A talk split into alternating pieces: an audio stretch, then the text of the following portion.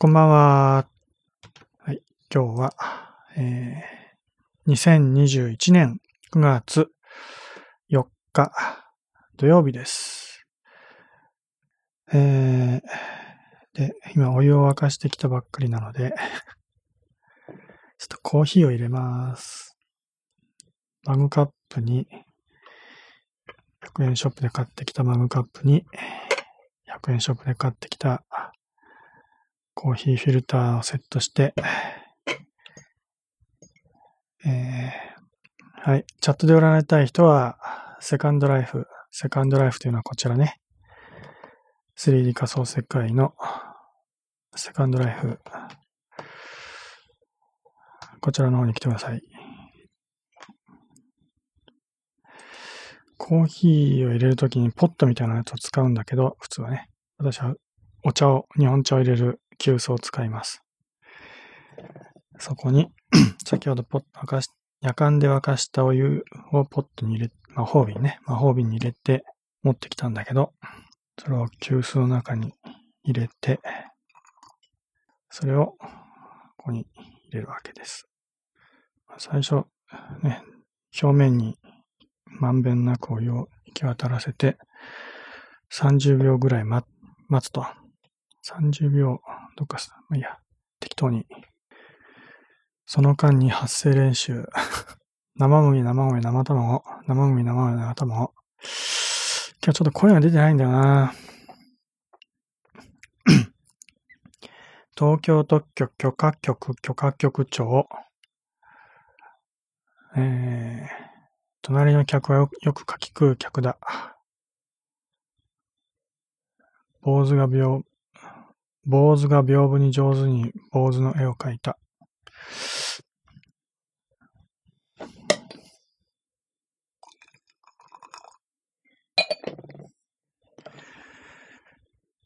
えっ、と、今日はずっと雨降って、降ってたんだけど、ものすごい土砂降りの雨でした。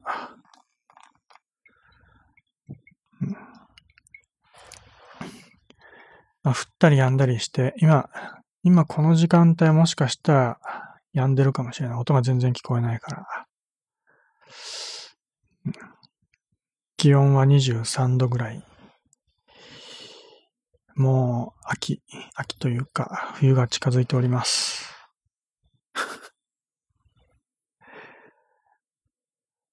もうね、夏はいいけど、ほんと冬は苦手なんだよね。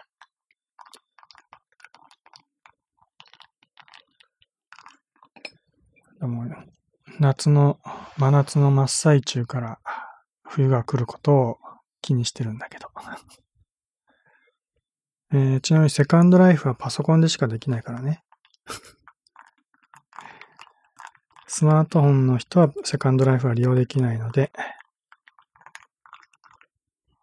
えー、諦めてください。まあ一応無料占いで、どうしてもチャットをやりたいという人は、YouTube のライブ配信ではなく、予約制の無料占いを利用してもらえれば、一応チャットはできるので、どうしても家庭の事情とかで、えー、チャットしかできないという人は、予約してください。ライブ配信中ではなく予約して、好きな時間に占うことができます。その場合には、いろいろ、まあ、使えるツールは今ここに書いてあるのとほとんど一緒だけど、こ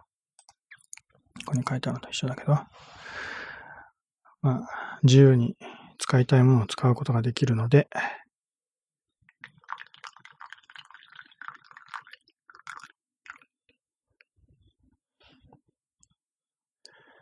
これぐらいでいいかな。まあ、チャットに関してだけど、うん、えー、まあ、本当にどうしても家庭の事情、まあ、家庭というか、居住環境の事情とか、えー、あるいは、まあ、何らかの障害があって声を出すことができないとか、そういうような人でない限りは、できるだけチャットではなく音声通話、もしくはビデオ通話を利用する、まあ積極的にね、まあでできるだけ利用するようにしてもらいたいんだけど、まあ実際やってみればわかると思うけど、チャットで自分の思ってることを伝えようと思っても、まずほとんど、まあ伝えられないことはないけど、相当苦労します。自分が思っているおそらく5倍ぐらい。5倍ぐらいしんどいと思うので、まあね。うん、もう、だんだん自分でもイライラしてくると思うからね。こんなの一言二言、口で喋った方が早いやと思うことでも、チャットだとね、余計に時間がかかったりして、全然、こう、ね、言いたいことが伝えられない、コミュニケーションがスムーズにいかないっていうことで、イライラしてくると思うので、えー、まあ、チャットはできるだけやらない方がいいと思います。自分でもね、普段、文字のチャットは慣れてると思ってるような人でも、本当によっぽどプロ級のね、人でないと チャットのプロと言えるぐらい、よっぽどの人でない限りは、あの、なかなか会話ができないからね、普通にね。うん、普段、おそらく、まともにチャットやってる人は、ほとんどいないと思うんだよね。まあ、LINE のやりとりでも、基本的にはメールと同じような一方通行のやりとりだし、おそらくゲームやなんかでチャットをやってるとかいう人でも、きちんとした会話ってことをほとんどやってないと思うんだよね、実はね。なんかやってるような気になってるかもしれないけど、大抵はなんか仲持ちで通じる、ようとかね、へいとかいう そういうね、なんか定型文を適当に打ってるだけで、なんか普通にこうね、込み入った話をじっくりと話し込むってことはあんまりやってないと思うんだよね。まあやるとしてもごくごく稀で、ね。うん、えー、まあ、普段の慣れた人とね、気の合う人と話すってことはうまくできたとしても、全く一度も話したこともないような占い師と話すって時には、きちんと考えまとめてね、自分の言葉できちんと話さなきゃいけないっていうか、まあ、形になると思うけど、いざそうやって構えてみると全然思ったことが伝えられないっていうね、そういうもどかしさを感じると思います。全然その、お友達と喋るのと全く感覚が違うからね、そういうのも、まあ、慣れてないと気づかないと思うしね。うん、普段よく喋る仲のいい友達とかだったら、大体ね、言いたいこととかもちゃんと書かなくてもなんとなく伝わったりするけど、占い師の場合は、なんとなく伝えただけだと、ちゃんと伝わらないことが多いんだよね。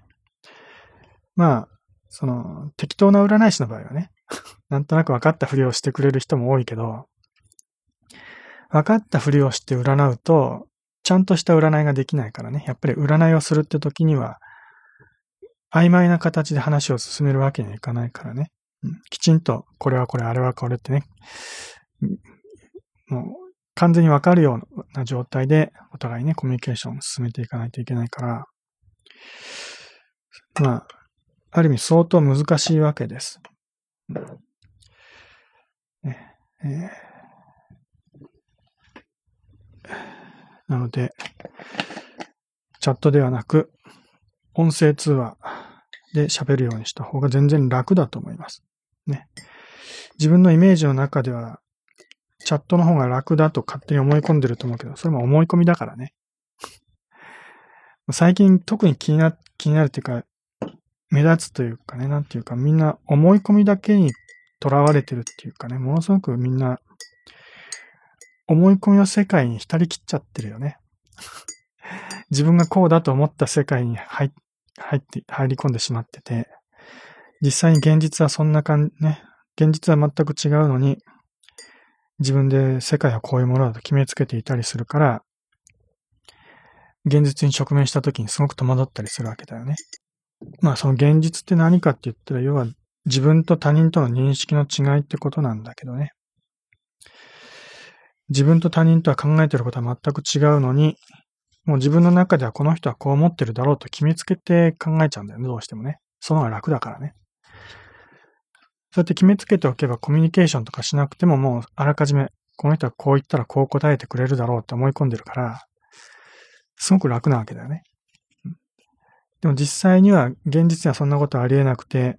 相手は自分と全く違った価値観を持った人間だからね。こう言ったらこう返ってくるっていうパターンはまずないわけだよね。そういうことを、なんて気づかないっていうかね、勝手に思い込んでるから、相手から意外な答えが返ってくる。なん、なんでそんな、そんな答えが返ってくるんだ？ありえない。もうありえないって思っちゃうんだよね。それはほん、まあ、当たり前のことなのになぜかありえないとか思っちゃってね。うんえー、そういう、まあそういうね、なんか思い込みにとらわれた、まあ、人たちが増えてきてるっていうか、ほんと増えてるよね。うん、で、そうでないと思い込んでるような人も結局それも思い込みで、自分はまあまあうまくね、認識、世の中のことを認識できてると思い込んでいても実は思い込みにとらわれてるっていう人はすごく多いんだよね。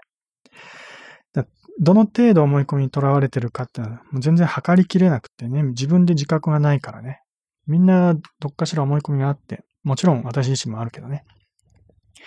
人それぞれいろんな程度あるけど、その程度がこう、重重症化してる人たちがすごく多い。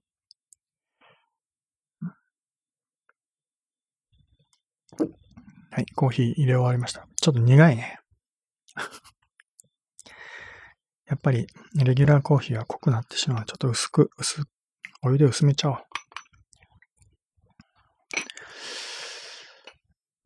はい。えー、じゃあコーヒーを飲み終わるぐらいまでちょっとぼーっとしようか。まあ、私がこうやって占いのお仕事やってる今の課題はやっぱり、まあその時々でいろんな課題あるけど、特に今ね、この時代、まあこの時期、よく感じるのはそういう思い込みにとらわれてる人はものすごく多いなって感じるので、まあそういう思い込みをね、取り外す作業をする、のが今の私の占いの課題、主な課題になってると言ってもいいぐらいです。例えば、まあ、じゃあ今日その話をちょっと突っ込んでしていこうかね。後でね。まあちょっとした事例だけどね。えー、この前も、えー、なんか、知り合ったばかりの人が、なんか本当に短期間で急に、えー、なんか性格が変わってびっくりして、で、まあ、急にね、性格とか態度が変わってしまったから、もうちょっと距離を置いて付き合うのやめちゃったっていうような、そういうこと言ってる人も見かけたけど、でも、それは相手が変わったわけじゃないんだよね。実は人間関係で、人間関係って本当は思い込みにとらわれてる一番の、まあね、問題が起きやすい部分で、まず初対面でね、人と人とがこうやって出会った時に、普通は相手のことをよく観察して、この人はこういう人だっていうね、えー、少しずつ理解していくのが普通の、まあ相手の受け止め方だよね。相手の外見を見て、えー、実際に、えー、コミュニケーションを取ってみて、会話をしてみて、で、ね、相手のことを少しずつ知っていく。そうやって相手の本当の姿をね、理解していくっていうのは普通の流れだけど、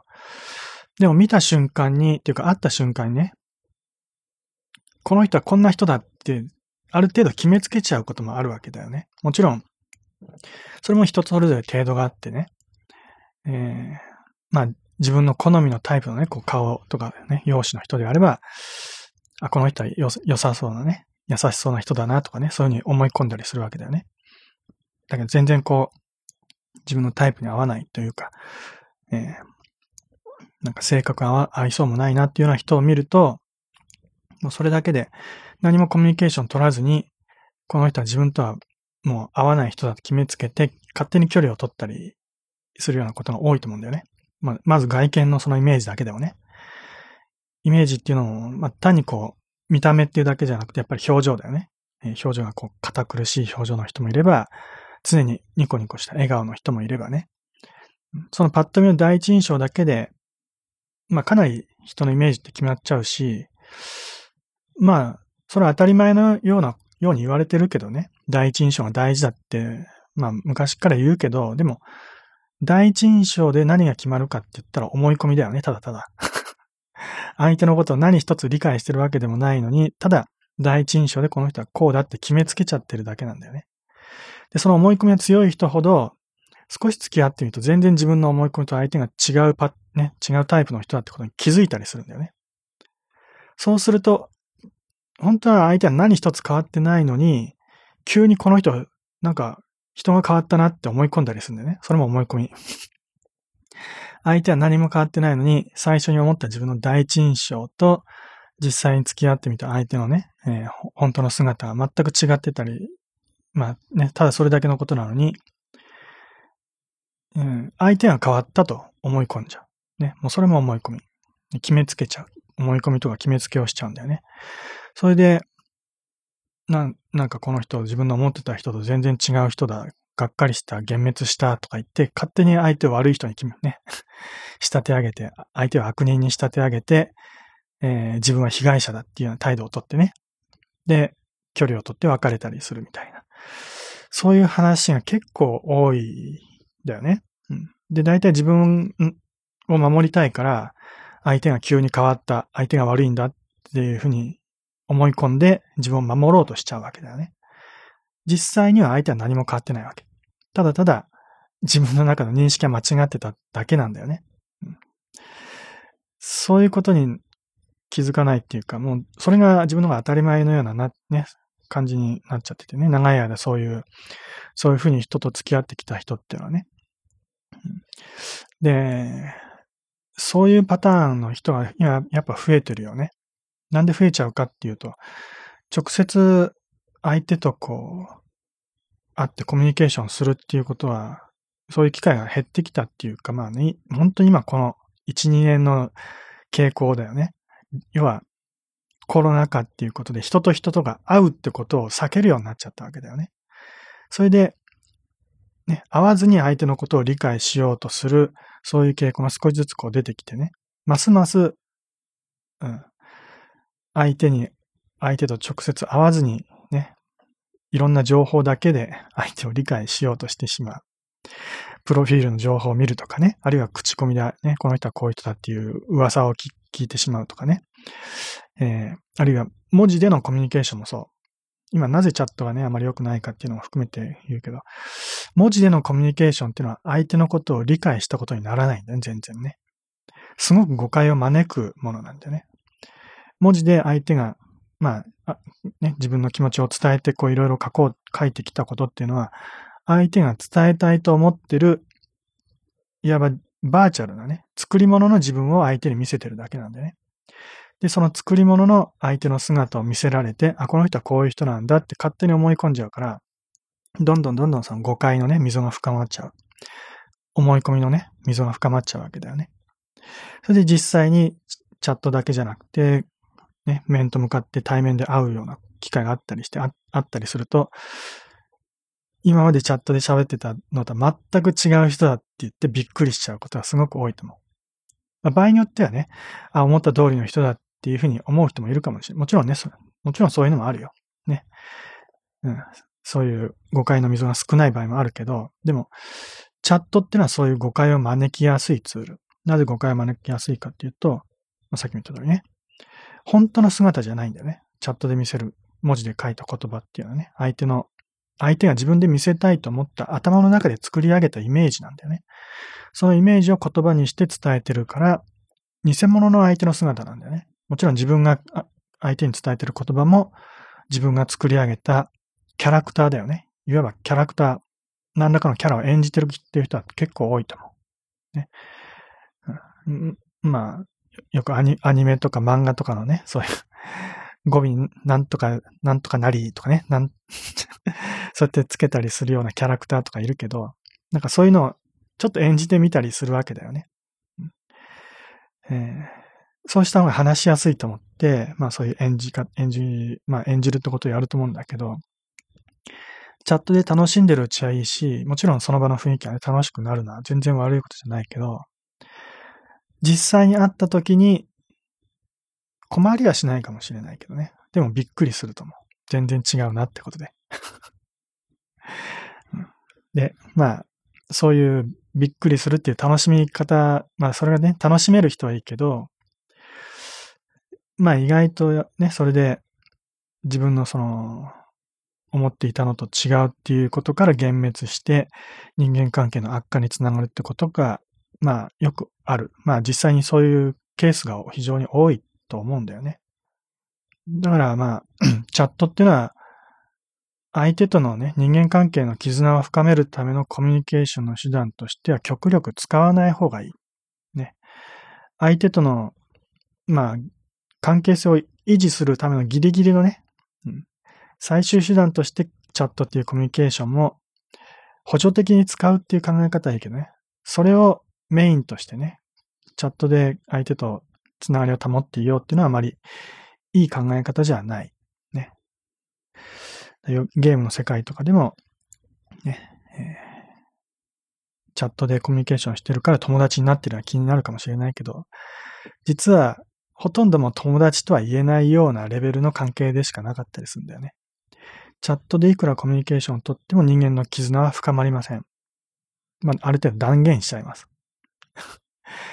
断言されるとそんなことないよって思う人もいるかもね。思いたがる。ね、反論したがる人もいると思うけどね。まあ、私も極端なことを言うよ。例外はもちろんいろいろあるけどね。でも、えー、まあ一応ね、えー、白黒つけるっていうか、まあ割とはっきりね、わかりやすく言っておくとするなら、チャットでのコミュニケーションは人間関係を、の絆を深めることには一切つながらない。要は、文字のやりとりっていうのは五感で感じられるものじゃないんだよね。人間関係で大事なのは実は五感で感じられるっていうことで、五感で感じることによって絆が深まります。ね、文字、文字ってのはもう五感ではない。じゃあ五感って何かっていうと、視覚、聴覚、嗅覚、触覚、味覚、んこれ全部？の5つの感覚です。ね。目、耳、鼻、口、手のね、5つ。例えば人間関係では、まず、相手の顔を見る。相手の目を見て話せっていうよね。人と話すときも、相手の目を見て話す。これは視覚だよね。とにかく相手を見るってことは大事。ね、目だけじゃなくてもちろんね、顔色とかね、口口元の動きとか、身振り手振り、ね、全部含め、ね、猫背になってるとか、そういうことも目で見て、相手を受け止める。その大事なこと。ね、チャットだと見えてこないよね。そこは想像するしかない。相手はこんな感じなのかなとかね。絵文字とか顔文字とか使って、あ、きっと笑ってるんだろうなって勝手に思うけど、でも、文字を書いてる向こうではものすごくね、しかめっ面で書いてることが多いと思うんだよね。目で見るってはすごく大事。もうね、相手の顔、目にはね、もう言葉よりも本当のこと、真実が現れちゃうから、嘘をつけなかったりするわけだよね。それから耳、相手の声を聞く。私のこうやって喋ってる声を聞く。ライブ配信でもね、映像を見て、ね、声を聞く。これでも視覚と聴覚入ってくるわけだよね。そうするとやっぱり、えー、相手の声によって体調がね、さっき私今日体調が悪いから声出てないなとかね、早口言葉ちょっとやったりしたけど ね、ちょっとした声の違いだよね。今日はかすれてるとか、ね、なんか鼻声だなとか、それだけ体調が分かったりするわけだよね。そうすることで相手の、まあ、本当の姿が見えてきたりするわけだけど、それは文字では伝わらない。文字でやるときには、今日ちょっと体調が悪いんだよって文字で書いたりすれば伝わるかもしれないけど、それは本当かどうかわかんないよね。相手の同情を得たくて、ただただ嘘を書いてるだけかもしれない。いや、ものすごくね、体調悪くても、今日は元気だよ、もうバリバリだよって書いてる人もいるかもしれない。それは相手に対する気遣いとしてそういうことやるかもしれないけど、でも、それも嘘だからね。相手の本当の姿が見えてるわけじゃない。そして、匂い。ね、匂いも大事。まあ、特に恋人同士とかだったらね、えー、よくわかると思うけど、ね、相手の横に並んでね、そばに行って、ね、えー、彼女とか彼氏のこう体臭を嗅ぐ、ね、今日の香水はどうかとか、ね、よくね、恋人のつけていた香水の匂いで、あの時の思い出をね、思い返すってこともよくあると思うけど、実は匂いってのはものすごく記憶と直結してて、匂いで、匂いをほんのちょっと一瞬ね、パッと、ふわっと感じ、ね、嗅いだだけで、何十年も前の記憶が一瞬にしてこう蘇ってきたりするんだよね。他の視覚や聴覚やなんかに比べても、はるかに記憶に直接結びついてるのは嗅覚なんだよね。匂いってものすごく大事。だから、まあ生きる基本でもあるよね。だから、その、ね、男女の間でこうフェロモンとか言ってね、その匂いで感じるような、そういうもので相手を引きつけたりするみたいな、そういう都市伝説的なことも言ったりするけど、それぐらい匂いって大事ってことなんだよね。だから昔からね、相手にいい印象を与えようと思って香水を使ったりするわけだよね。匂いってものすごく敏感だったりするわけだね。自分も相手も。そして味覚。まあ、味覚は人間関係に直接関係はしないかもしれないけど、まあ一緒にお食事をしたとか。やっぱりデートって言ったら普通はお食事はつきものだよね。そしたらやっぱり食べた時の思い出ってのは必ず出てくるし、まあちょっとね、えー、まあ、なんていうか、もうちょっと生々しい話をするんであれば、キスをしたりして相手を直接舌で感じるわけだよね。相手の味を感じるわけだよね。うん、キスをしたり、相手にこう、相手ね、頬を舐めたりしてね、頬とか耳とか 舐めたりして相手を実は味わってるんだよね。そう、無意識のうちにね、まあ、あんまりそういう恋人とそういう経験がない人はちょっとわかりづらいかもしれないけどね。そうやって動物同士もね、やっぱりみんな舐めてるでしょね。親がこう舐める。ね。えー、仲間同士で舐め合う。みんな実はすごく舐めるってことをやるんだよね、動物ってのはね。それぐらい味覚って大事なんだよね。嗅覚と同じぐらい味覚ってのもすごく大事だったりする。本能的にね。コミュニケーションというか相手を理解する、お互いを理解する。信頼関係を深めるっていう意味でもね、舐めるってことはすごく大事だったりする。ね。まあ、その、舐めるのに近いけど触覚、手で触った感覚。うん。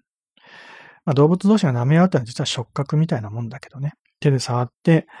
えー、ね、恋人同士は当然手を繋いだりするわけだよね。手を繋いで、相手のぬくもりを確かめ合う。ね、手の、うん、手触り、ね、柔らかい手、ね、ゴツゴツした手。そういうのを実際触ってみなければわからない。これ文字では絶対伝わらないよね。うん。ね。相手の体温を感じる。抱きしめ合えば当然ね、あったかい、ね、相手の体温を感じるわけだよね。人間関係ってそうやって五感すべてを使って初めてこうやってね、本当に相手の存在をこう理解できる。相手との人間、ね、人間人間関係を深めることができるものなのに、文字でそれができるわけないんだよね。今言った五感ってのは文字では一切入ってこないから。それをなんとかごまかそうと思って頭で考えてね、えー、今日は元気だよとかね、ね、いろいろ言葉にして言うことはできるけど、それはもう作り上げた偽物の姿だからね。それをお互い信じ合って相手とね、なんとなく絆が深まったような気持ちになるかもしれないけど、それは嘘の相手のことをなんとなく知った気になってるだけでね、思い込みだよね。思い込んでるだけなんだ、結局。でも五感で感じたものってのは思い込みは絶対ありえないからね。相手に直接触れてるわけだから。偽物は絶対ありえないわけ。本当のありのままの姿を受け止めるためには五感以外にないわけ。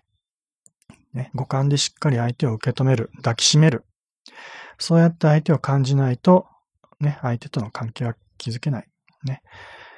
まあ抱きしめるっていうのもちょっとね、生々しい感じだけど、それは日本人だからそう思うだけでね。まあ外国の人だったら、もうコミュニケーションでね、こう、ね、ハグするってことはまあ当たり前にやってることだけど、実はそれものすごく大事なこと。その大事なことを、新型コロナウイルス、COVID なんとかっていうのはね、奪ってしまった。今の時代みんなね、ハグしなくなっちゃったけどね。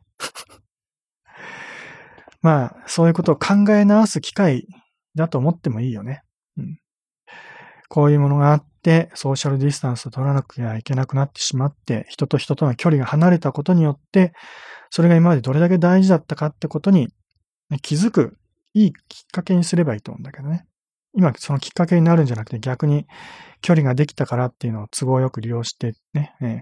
できるだけ合わないように、合わなくてもうまくコミュニケーションを取る方がないかってことで、ね、文字でのやり取りを、が増えたりするのかもしれないけど、でも、それはそういうところに流れるんじゃなくて、あ、これじゃうまくいかないんだなって気づいて、本来の人間らしいね、こう触れ、直接触れ合うような関係に戻っていけたらいいなと。そういうに戻っていけるようにみんなでね、気持ちを一つにして、ね、以前のような人間社会になれるようにね、えー、頑張っていこうと。ね、そういう気持ちで、になれたらいんじゃないかなと。ね、なんかそういう気持ちがちょっとみんな弱いから、なかなかね、戻ってこないんじゃないかなと私はちょっと感じてるんだけどね。うん、なんか流されて、まあ、せっかく、まあ、都合よくソーシャルディスタンス取れとか言われちゃってるから、会わなくてもいいかななんてね、引き引きこもっちゃって。引きこもってロ、ね、リモートワークやってた方が楽だななんて言ってるから、なかなかね、うん、えー、ついついそういうのに甘んじてしまって、結局、それを受け入れちゃってね。まあ受け入れるのもいいよ。ね。コロナウイルス受け入れて、そういう社会にしていきたいって言うんだったら、それはそれでいいけど。でもやっぱり私はね、以前のような、もっとね、マスクもせずに街の中を自由に歩けるような、そういう社会に戻ってきてほしいなと思うんだけどね。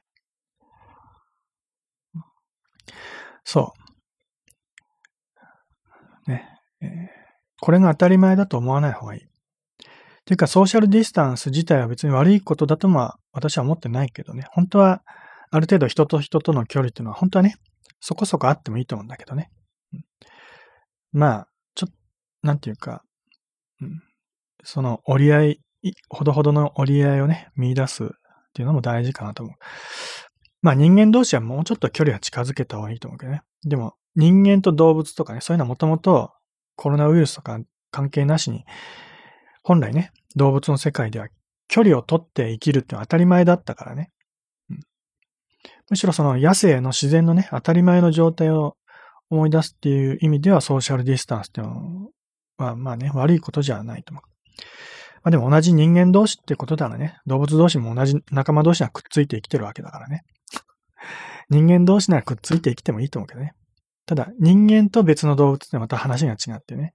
やっぱり距離は取っていなきゃいけないんだよね、本当はね。それが、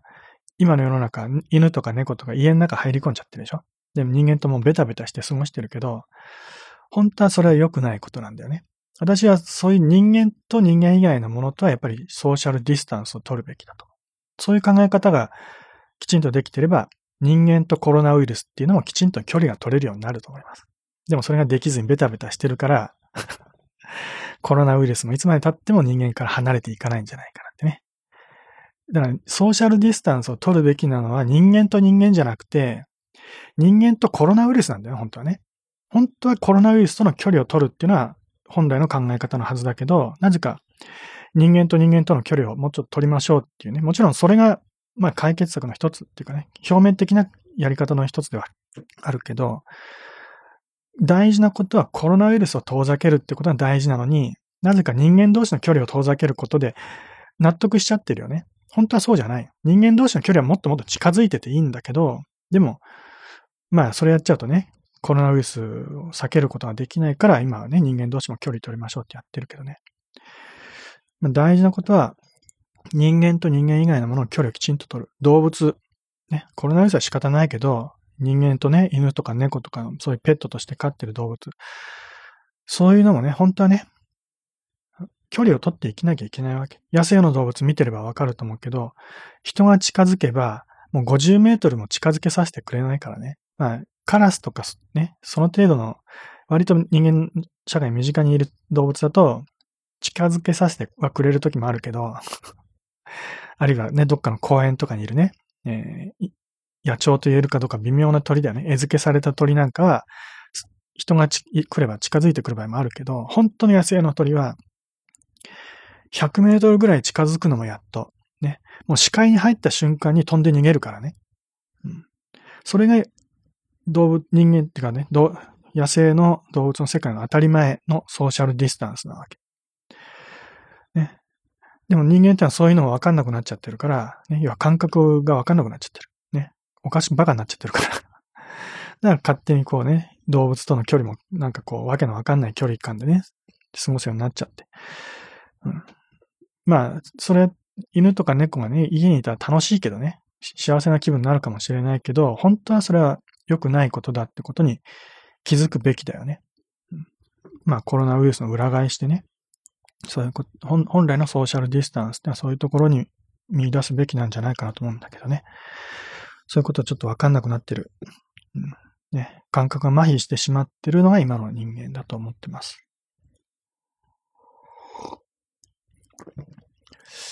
さて、えー、どういう流れでこの話をしようとしたかちょっと思い出せないんだけど、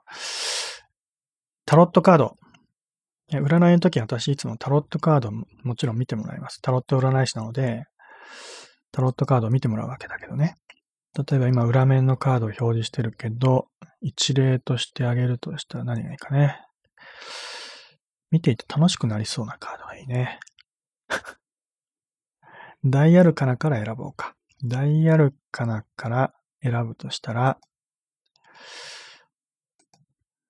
これがいいかな。これ。楽しくないけど、月のカード。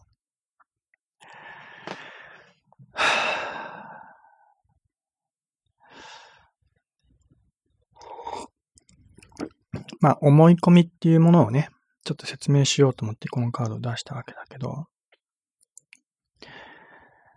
え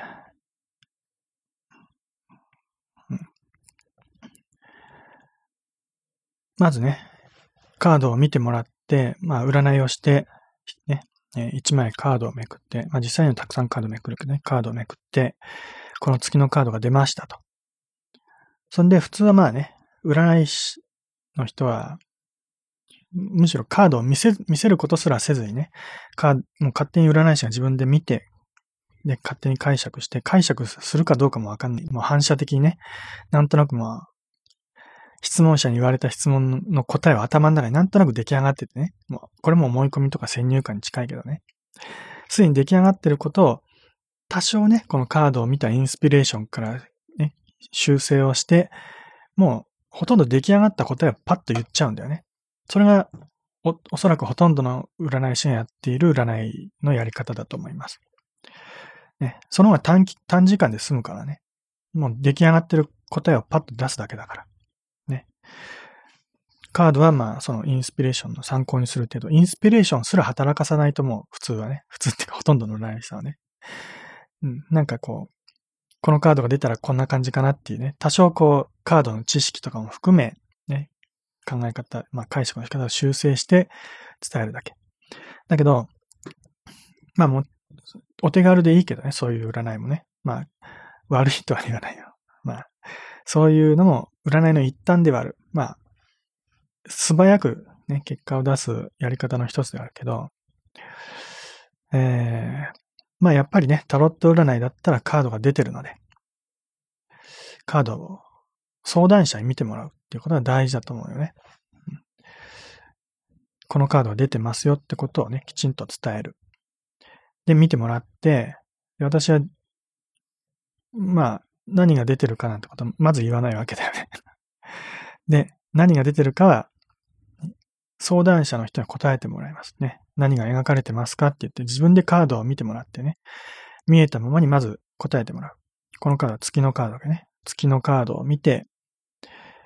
何が見えるんでしょうね。ちょっとこのカード、例としてはちょっと微妙な感じだけど、まあ一応月と言っていいのかな。月が見えて、この辺になんか建物があって、まあ塔と言っていいよね。二つの塔が両端にあって、で、動物が2匹、これはうん、まあ、普通は何て答えるんだろうね。犬、犬と答える人も多いし、狼と答える人も多いし、片方が狼で片方が犬と答える人もいるしね。まあ、答え方はいろいろだけどね。まあ、2匹の動物がいると。獣がいると。そして、ちょっと気づかない時もあるけど、ここにね、1匹ザリガニが、ザリガニと言えるかどうかも、まあ、これをザリガニと認識できるかどうかはまあ人それぞれね。サソリという人もいれば、カニという人もいればね、エビという人もいれば、ね。何に見えるかは本当に人それぞれちょっと違うかもしれないけど、まあ一応ザリガニとしときますが、ザリガニがいて、池から、池なのか水なのかね、水、湖なのか、まあ池でいいけどね、池からこう頭を出しているという。で、その先に道がこうくねくねと繋がっていて、向こうの山まで伸びていて、で、月の向こう側ちょっとぼんやり明るくなって、黄色い点々がなんかいくつか見えるというね。そういう絵ですと。まあそうやって答えてもらうわけだよね。これはもう見たままだから、まあ見たまま答えてもらえればいい。まあほとんど問題なく答えられると思います。大抵の人がね。ただちょっと例としてふさわしくないというのは、これ、これが月に見えるかどうかで、たまにね、たまにというか結構な割合で、月じゃなくて太陽だっていう人も結構います。もちろん太陽に見えるからね。むしろ太見えたままに答えるっていう意味では、月というよりは太陽って答える方が正常かもしれないよね。どっちかって言ったらね。このカードが月っていう名前だから、その先入観。これも思い込みだよね。月っていう名前のカードだから当然これは月に決まってるっていう思い込みとか先入観があるから、もうここに描かれたのは月だと決めつけちゃうんだよね。実際に自分がどう見えてるかなんて関係なしに、もう最初からこれは月ですと答えちゃう。でもよ、よくよく見たら月かどうか微妙だよね。太陽だって言っても全然不思議じゃない。ただこれは月っていうカードだから月だと思い込んでるだけ。まあもちろん伝統的なね、描き方としてこうやって横側でね、こう、三日月っぽいようなね、こういう表現がしてあれば、これは月だっていうね、そういう解釈をするのは間違いではないし、まあ実際に月なんだけどね、これはね。えー、そもそも月に人の顔が描かれてるなんてこと自体、もうおかしな話だけどね。だこれは月でも太陽でもなく、なんか鏡に映った人の顔だとかね、そうやっていう解釈もあるかもしれない。今までそうやって答えた人は一人もいないけどね。でも私には、なんか丸い鏡のようなものがここにあって、そこに人の顔が映ってるだけじゃないのとかね。あるいは鏡じゃなくてなんか穴、穴ぼこが開いてて、横側がこう見えてるだけとか。ね。なんか鍵穴から覗いて、なんか、ね、部屋の中に人がいるんじゃないかって、そういう絵にも見えるよね。だからどう見えるかって本当は人それぞれ全然違うし、ね、正確な答えなんてあるわけないんだけど、でももう、月っていう名前だからっていう先入観でこれは月だと決めつけちゃうことがほとんどだよね。これも思い込みで決めつけちゃうことの例の一つだけど、まあこれは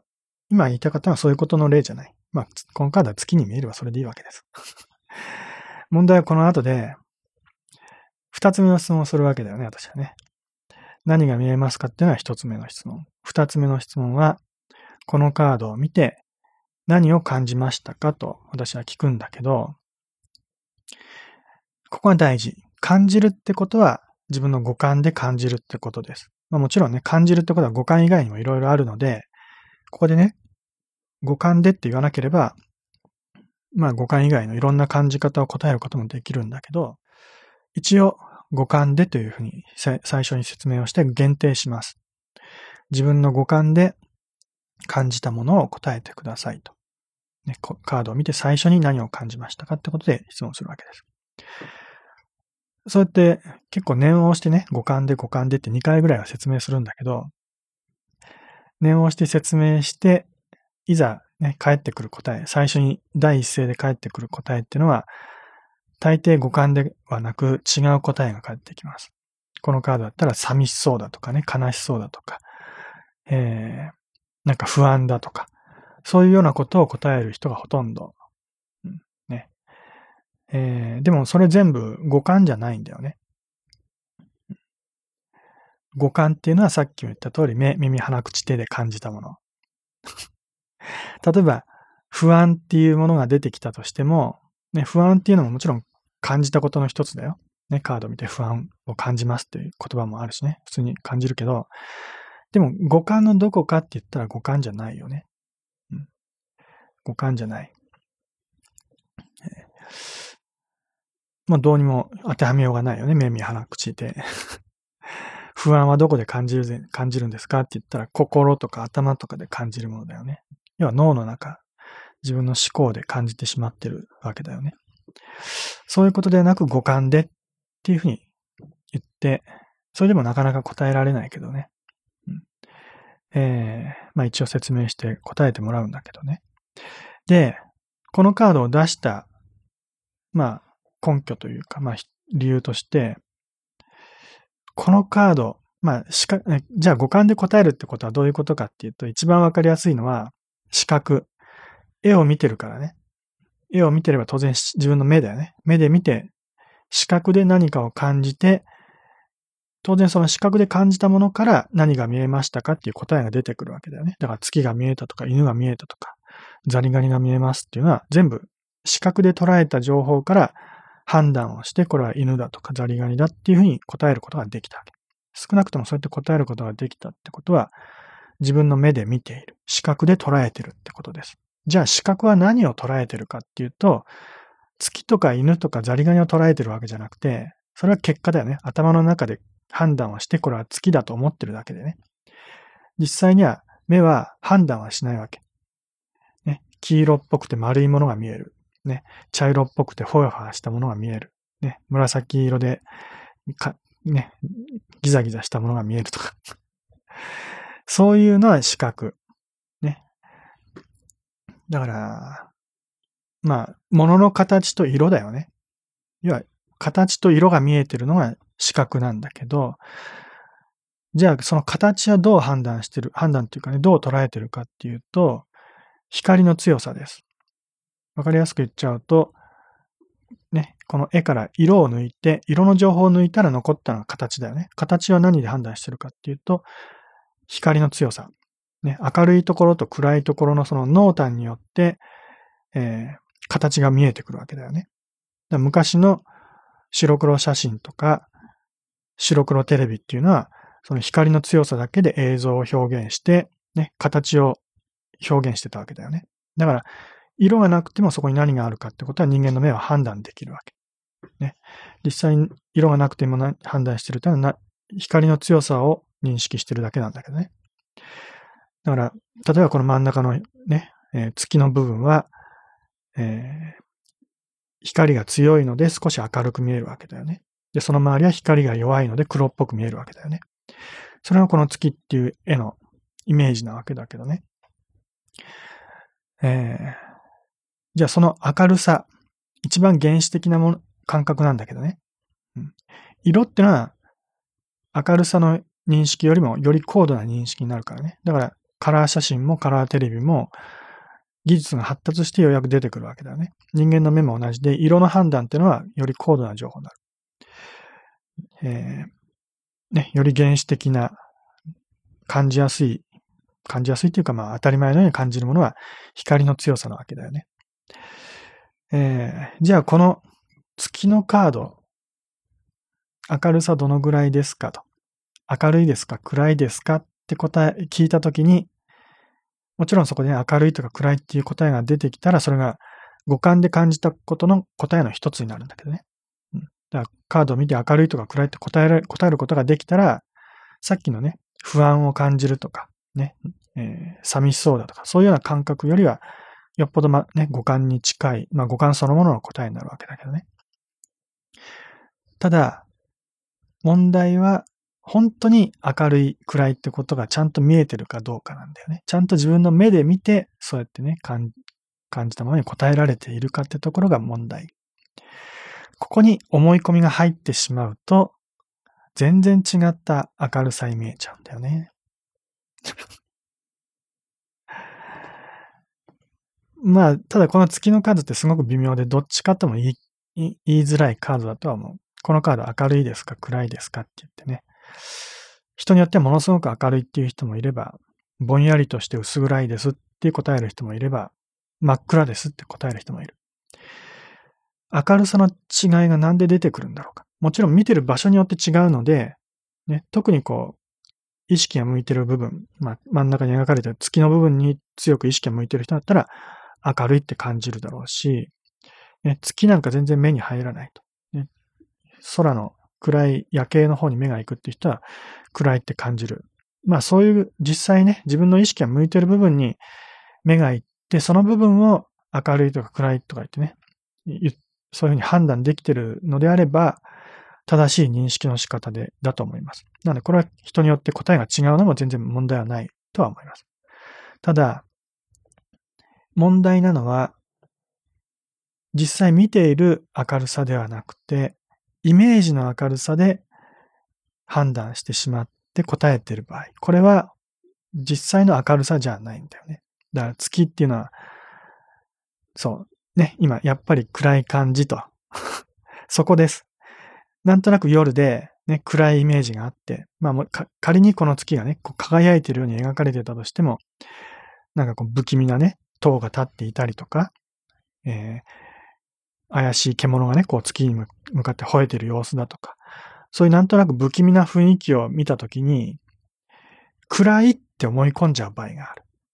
ね。もう、なんとなくその不気味さから暗いっていうイメージを頭の中で作り上げちゃうんだよね。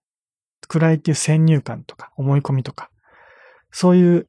勝手なイメージというか、あるいは先入観ね、元からあるイメージを頭の中に作り上げてしまってね。この月のカードは暗くて不気味です。まあ不気味ってのはまた五感じゃないけど、暗い、もう暗くて暗くて怖い、怖くてしょうがないんですっていう人もいるかもしれない。そこで感じた暗さっていうのは本当の明るさじゃないんだよね。自分の目で見た明るさじゃなくて、もう頭の中で作り上げてしまった先入観、思い込み。まあ、こういうことはよくよく起こり得る。それでもこのカード暗い、ね、暗くて怖くてしょうがない、不気味でしょうがないって思い込んじゃったら、なかなかその先入観から抜け出せなくなって、このカードの本当の姿が見えなくなっちゃう。カードの解釈も正しくできなくなっちゃう。ね。で、自分の相談してる内容についてもわか、わけがわかんなくなっちゃう。ね。全然答えが見えなくなっちゃう。ね。もう、迷宮入りしてしまうわけです。占い結果を聞いても、占い師の言葉も耳に入ってこなくなっちゃう。怖くてしょうがないんですとか言い出したらね。私はこう感じるんです。ね、占い師のあなたはな、な、何を言おうと私はもう関係ないんです。私はもう怖くて仕方がないんです。そういうね、そういう強い思い込みにとらわれちゃう人も結構いるわけだよね。でもその思い込みってものすごく強烈なものでね、なかなかこう、引き剥がすことができない。一度思い込んじゃうとね。だからそこを、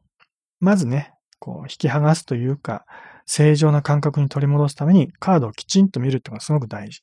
ね。きちんと見て、ね。もちろん暗い部分もあるけれど、本当に暗いですかって言ってね。実はそんなには暗くはないと思うんだよね。うん、例えば、比較の対象として何かいい例があればいいんだけど、ちょっと出した例が悪かったな。ちょうどいい比較対象ないんだけど、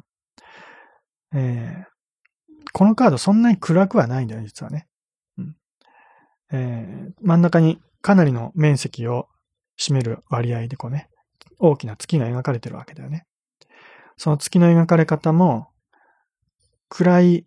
表現ではなくてね、割と明るく描かれてるわけだよね。明るいってのは明るい色だよね。色っていうか、まあ、明るさ自体だね。うん、明るい色で、色、明るい表現で描かれてる。ね、その周りはもちろん暗い。だから、全、カード全体をね、平均すれば、完全に明るいってわけじゃなくて、多少ね、薄暗くは感じるのは普通だけど、でも、月、大きな月を見ればね、相当明るいなと感じるのは割と自然な感じ方。これを、ある程度ね、正常な感じ方、本来の視覚で捉える一番いいやり方は、目を細めるんだよね。こうやって細めて、もう何が描かれてるか全然わからないぐらいにしちゃ。はっきり見えちゃうと、ね、はっきりくっきり見えてるとね、これは月である、犬であるとか、ザリガニである。ね、そうやって何、何かってことがわかるぐらい見えちゃうと、そのもののイメージからね、勝手にこう思い込みできちゃうんだけど、こう何が描かれたかわかんないぐらい、こう全部ぼんやりするぐらいね、こうやってね、目を細めてみるわけ。そうすると、ね、もう目を細めてみると、見えてくるのはもう白っぽい部分と黒っぽい部分の、そのね、濃淡ぐらいしか見えてこないわけ。ね。黒っぽい部分と白っぽい部分。その白っぽい部分の割合が多ければ、そんなには暗くないってことだよね。この月のカードをよく見てみると、よく、よく見ないで ぼんやりこうやって目を細めてみると、意外と明るいなってことに気づくと思うんだよね。うん、特に月の部分、下の方も割とね、えー、明るい色をしてるしね。全体的に、まあ、どんぐらいっていうのがあんまないけど、5割、6割ぐらいの明るさはあるんじゃないの？うん。ね、全体的に見てもね。うん、相当明るい。しかも、あの、全体を平均する必要はなくてね、一番目立つところに目が行くっていうだけでもいいからね。そういう目で見ると当然月に目が行くわけだけどね。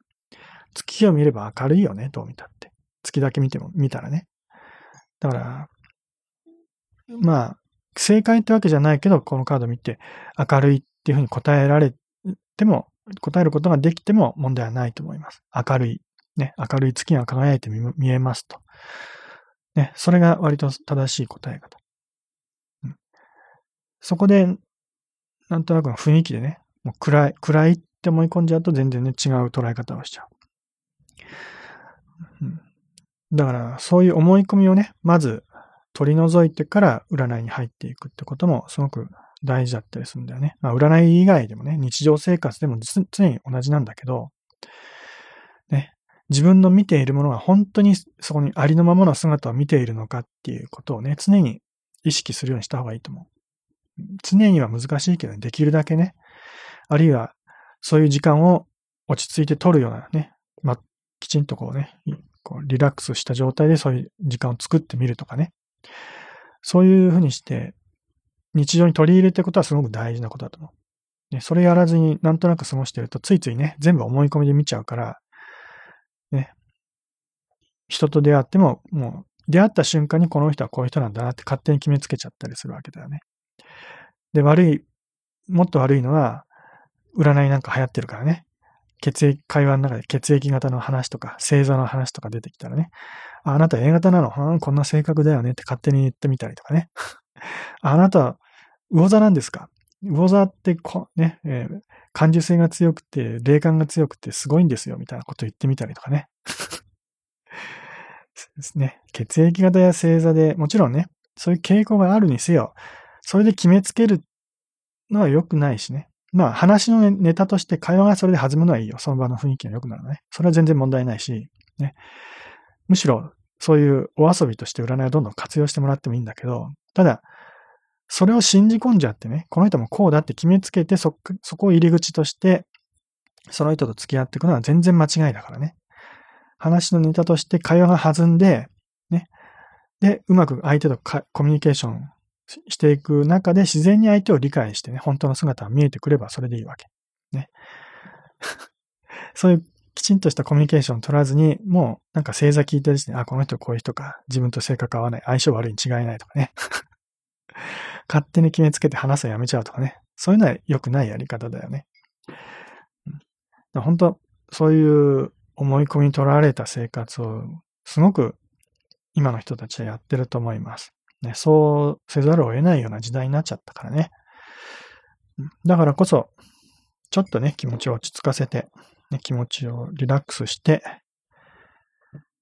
えー、思い込みを手放すってことをや、ね、そういうことをする時間をできるだけ多くね、作るようにした方がいいと思います。そうしないとみんなおかしくなっちゃうし、トラブルのも、一番のもとは常にそこにあると思います。人間関係のトラブルもそういうところから起きやすくなるしね。